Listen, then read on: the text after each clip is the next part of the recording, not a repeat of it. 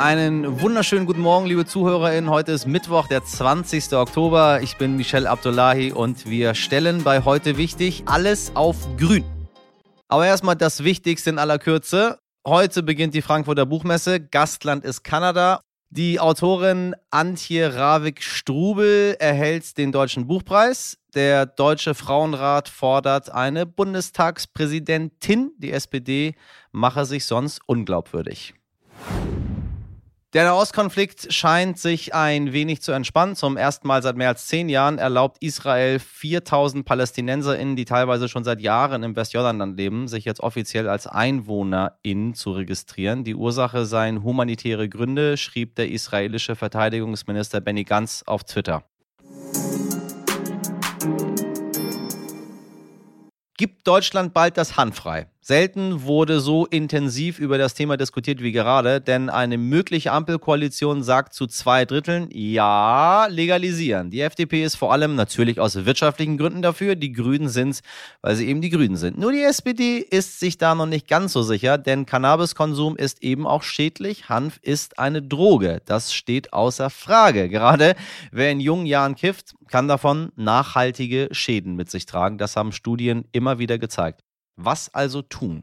Das habe ich einen Mann gefragt, der schon seit 20 Jahren für die Legalisierung von Cannabis kämpft. Georg Wurz ist Inhaber des Deutschen Hanfverbandes. Seit 2002 versucht er mit Petitionen, Werbespots, Ortsgruppen und Zeitschriften wie Grow und dem Hanfjournal die Deutschen und die Politik davon zu überzeugen, dass Hanfkonsum legal sein sollte. Er sagt, so nah wie jetzt waren wir noch nie dran. Guten Morgen, Herr Wurz, ich grüße Sie. Guten Morgen.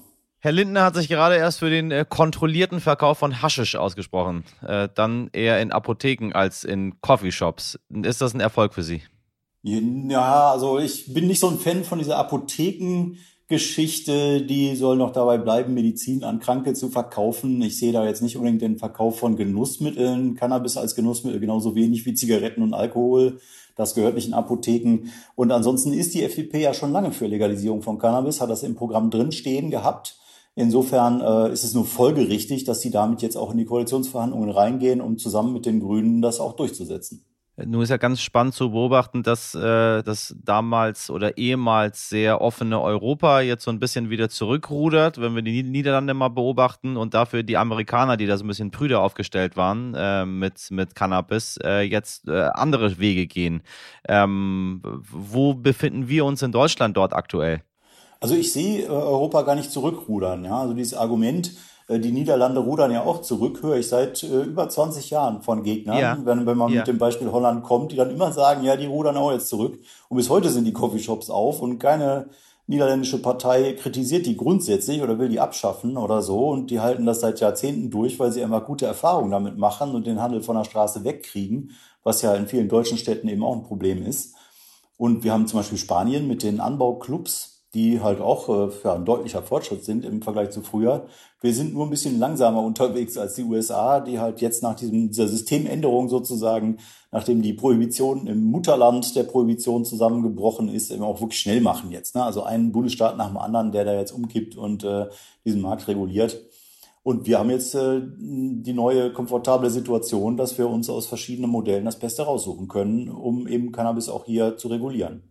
Okay, dann machen wir mal weiter mit den Sachen, die Sie schon seit 20 Jahren hören. Ähm, erhebliche Gesundheitsprobleme, Verharmlosung von Drogen, äh, gerade bei Jugendlichen, Einstieg in die Drogenwelt. Äh, das Gesundheitsministerium ist weiterhin strikt gegen eine Legalisierung. Ja, mal gucken. Ja, vielleicht ist das Gesundheitsministerium jetzt in zwei Wochen anderer Meinung. Äh, gehe ich jedenfalls mal von aus, wenn da der Chefwechsel stattgefunden hat. Ähm, und es geht uns ansonsten auch nicht darum zu sagen, Cannabis wäre jetzt völlig harmlos und möglichst viele Leute sollten konsumieren und auch für Jugendliche kein Problem und so. Ja, das ist überhaupt nicht unsere Mission. Ganz im Gegenteil, wir warnen auch vor den Risiken, die Cannabis hat, äh, geben auch Tipps, äh, unter welchen Umständen man das auf jeden Fall sein lassen sollte und ähm, ja, wie man das Risiko minimieren kann. Aber diese ganze Gefährlichkeitsdebatte führt dann in die falsche Richtung, wenn man damit das Verbot begründet und gleichzeitig eben Alkohol nicht verboten ist.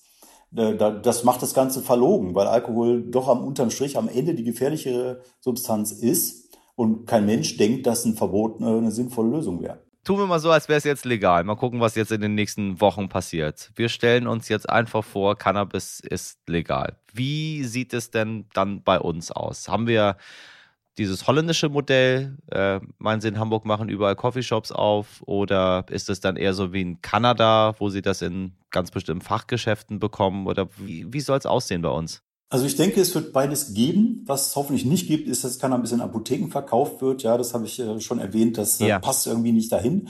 Aber Fachgeschäfte finde ich gut. Ja, sollte man die Möglichkeit haben, einfach äh, zum Mitnehmen sich da was zu kaufen und da auch eine vernünftige Beratung zu kriegen.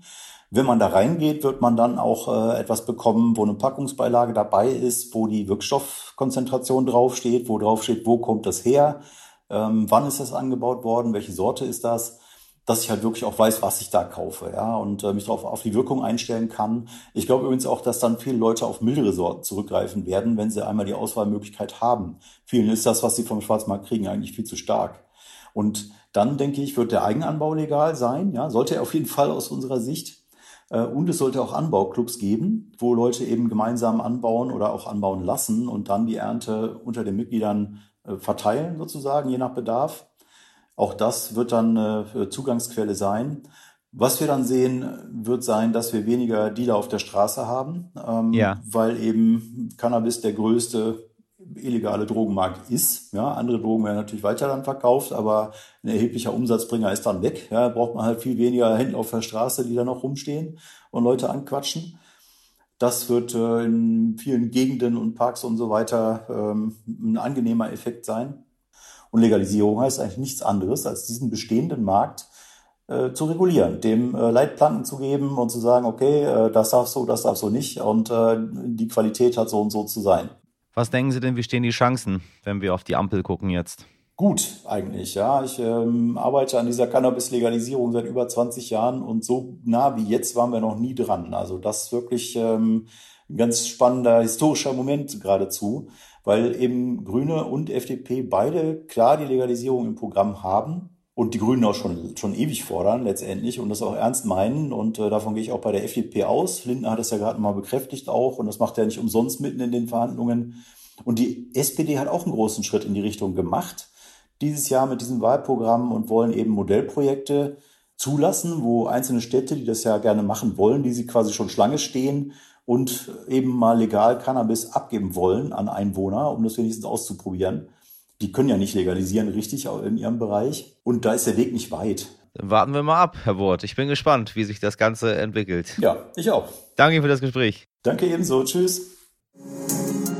Heute nicht ich zu sexy für soziale Netzwerke. Das sollen berühmte Kunstwerke sein, die in Museen in Wien ausgestellt wurden.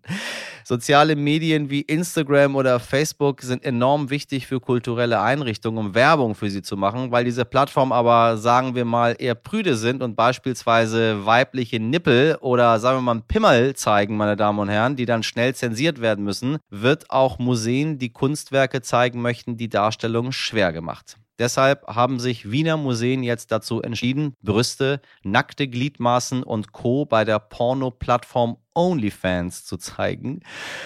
Oh Gott, was ist bloß los mit unserer Gesellschaft? Für 5 Euro im Monat können Kunstbegeisterte dem Kanal folgen und Werke von KünstlerInnen wie Egon Schiele oder Richard Gerstl bestaunen.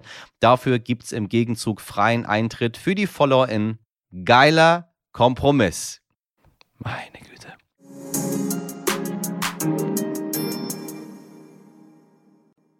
Das war unsere kurze Variante, quasi unser heute wichtig Espresso. Die längere Version mit ausführlichem Interview gibt es auf unserem Kanal, egal über welche Version. Wir freuen uns sehr, wenn Sie uns folgen, bewerten oder an heute wichtig schreiben. Fröhlichen Mittwoch und machen Sie was draus. Ihr Michel Abdullahi.